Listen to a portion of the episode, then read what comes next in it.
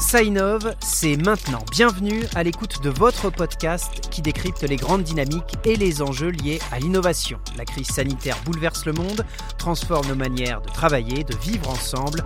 L'innovation, c'est la clé pour se réinventer demain. Dans cet épisode, nous faisons appel à votre créativité puisque nous allons parler d'art. Ça innove, un podcast présenté par l'Agir Carco, acteur de référence de la retraite. L'Agir Carco et les groupes de protection sociale innovent au service de tous, partenaires, bénéficiaires, mais aussi leurs propres collaborateurs. L'expert innovation de cet épisode nous vient du groupe de protection sociale Audience, qui s'engage et soutient des projets artistiques innovants.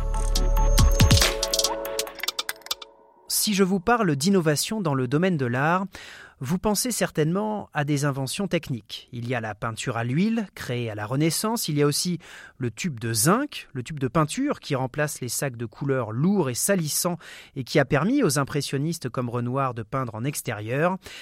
Mais l'innovation dans l'art, c'est en fait un peu plus que cela. Le terme a pris récemment une autre dimension. Il désigne désormais les ruptures que les artistes provoquent dans leur création, les moments où ils se libèrent de la tradition. Olivier Esmiol, responsable des relations institutionnelles du groupe de protection sociale Audience et l'expert de cet épisode. Mais d'abord, je vous propose d'écouter l'historienne de l'art, Pauline Ponce. Elle explique que l'innovation est inhérente à la création artistique. L'innovation en art, c'est à quel moment l'artiste décide-t-il de se libérer de ce qu'il a façonné, de ce qu'il a reçu de ses pères, pour euh, devenir lui-même et ouvrir euh, une nouvelle voie aux générations futures. Chaque artiste euh, vit en quelque sorte sa propre renaissance dans le parcours qui est le sien.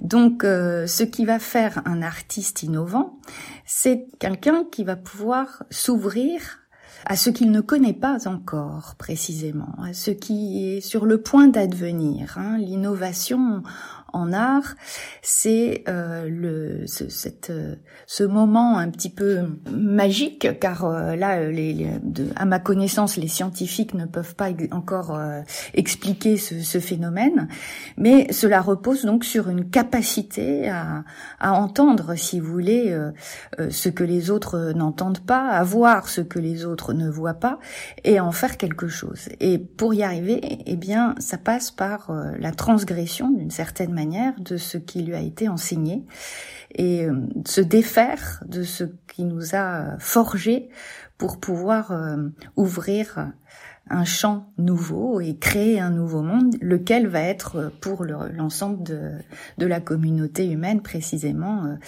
euh, une source d'inspiration.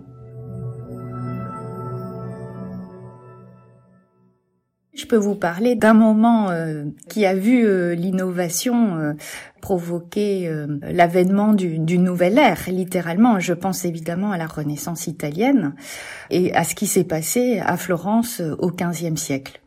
On a vu l'émergence d'une génération d'artistes tous plus doués les uns que les autres, polyvalents, qui se sont ensemble libérés de la scolastique médiévale, de tout l'enseignement euh, qui prédominait au Moyen Âge, pour se tourner vers euh, une civilisation plus ancienne de mille ans, à savoir l'Antiquité, euh, dans laquelle ils vont trouver les ressources pour inventer littéralement le, le, nouveau monde.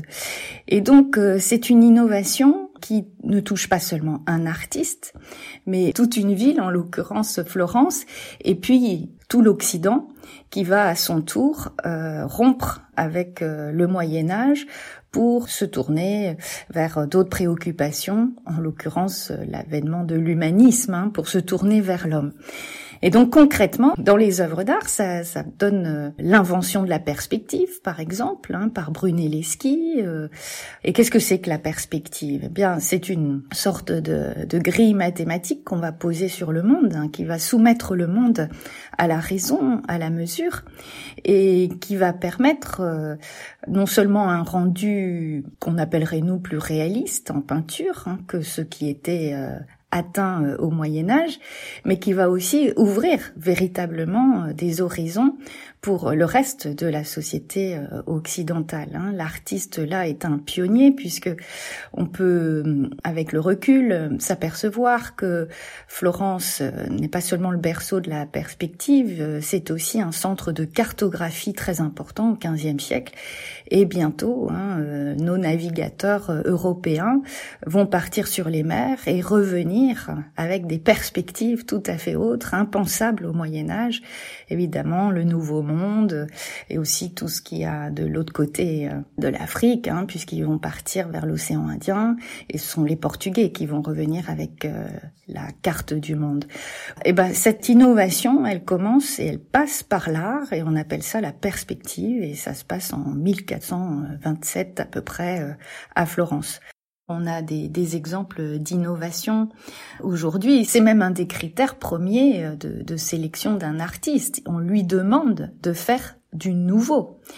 Or, euh, pendant des siècles, entre la, Renaissance et, et, le 19e siècle, et les impressionnistes, justement, euh, les artistes n'étaient pas sommés de rompre avec les principes que la Renaissance avait élaborés.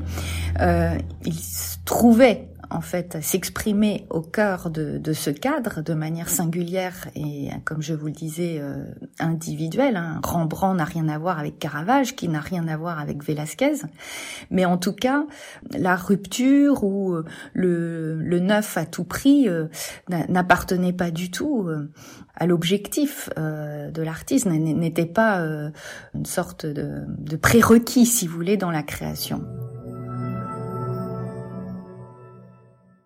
L'artiste, c'est un aventurier, au sens euh, étymologique du terme. C'est celui qui voit ce qui va advenir, hein, qui a donné aventure. La plupart d'entre nous avons autre chose à faire presque, au sens euh, évidemment ironique du terme. Nous sommes mus par nos occupations et nous ne sommes pas dans une disponibilité totale par rapport à ce qui est en train de se passer à notre époque.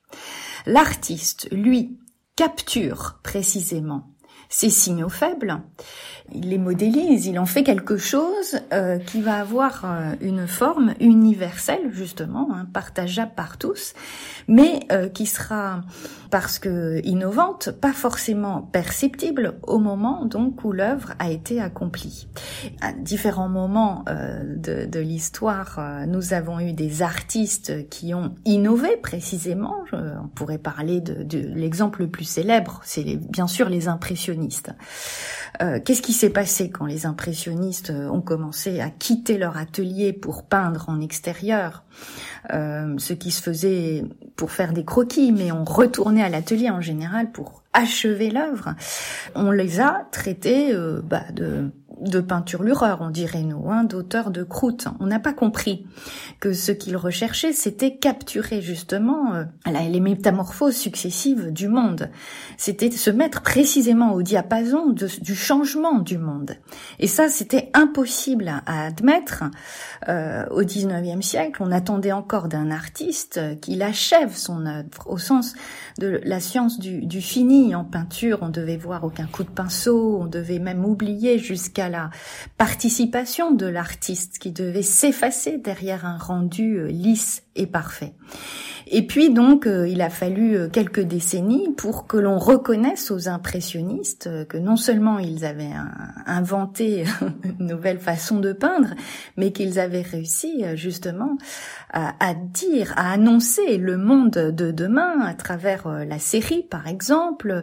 Bref, c'est une peinture qui a fini par entrer, si vous voulez, dans le champ collectif et d'être admise et d'être, euh, comme vous le savez aujourd'hui, parmi les peintures les plus chères au monde. Hein. Mais ça a pris du temps. Et ce que je dis, c'est qu'évidemment, nos artistes contemporains euh, sont forcément euh, soumis à ce même régime, si je puis dire, puisque c'est leur fonction précisément d'être à la proue du, navire et de capter ce que personne encore euh, ne ressent, ne voit et, ne peut mettre même en, perspective. Donc, euh, aller euh, dans une FIAC ou dans une galerie d'art contemporain, c'est possiblement euh, se mettre euh, en présence de ce qui va faire notre monde de demain.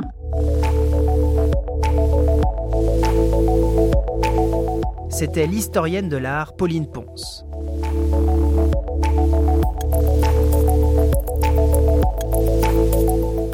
Comment une entreprise peut-elle soutenir l'innovation dans le domaine de l'art? Eh bien, par le biais d'une fondation, c'est ce qu'a fait le groupe de protection sociale Audience en créant la fondation Audience Génération.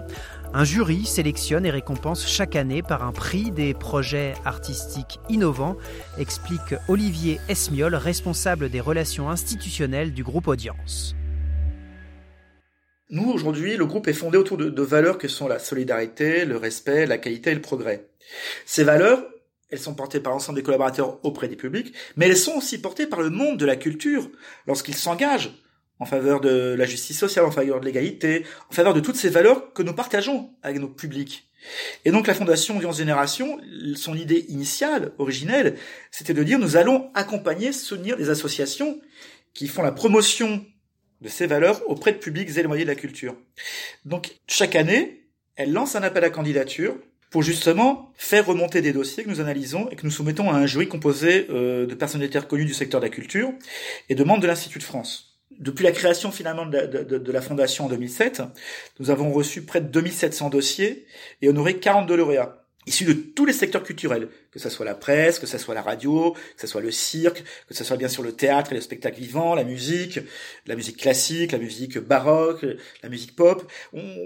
les initiatives qui nous sont proposées font appel finalement à tous les arts. Il y a deux ans, on avait récompensé euh, en prix d'excellence l'association Phare et Balise, euh, qui avait créé une académie euh, du spectacle à destination de jeunes publics fragilisés et empêchés de Marseille. Une académie qui finalement accompagnait ces jeunes qui étaient en désinsertion, qui étaient en difficulté sociale, à acquérir des compétences dans les arts du spectacle, dans les arts littéraires ou dans les arts cinématographiques, à travers des modules de formation qui vraiment étaient extrêmement congruents, animés par des professionnels de la culture. L'idée ici, c'était d'une part, un, de découvrir des talents artistiques qui n'auraient jamais eu accès à l'éducation si l'association n'était pas venue les voir à Marseille. Puis c'est aussi de dynamiser l'employabilité au sein d'un territoire extrêmement déshérité. Ça, c'est un exemple qui me touche beaucoup parce que c'était vraiment quelque chose qui rendait justice à la vocation de la Fondation, puis à ce que nous, nous souhaitons porter comme message à travers la Fondation. Vous venez d'écouter Ça innove, le podcast qui vous parle des grandes dynamiques et des enjeux liés à l'innovation une émission produite par l'Agir Carco, acteur de référence de la retraite. Si vous souhaitez faire découvrir l'art comme amplificateur de vision pour vos collaborateurs, l'historienne de l'art Pauline Ponce organise des conférences à destination des entreprises. N'hésitez pas à noter l'émission, à nous laisser des commentaires, on a hâte de vous lire.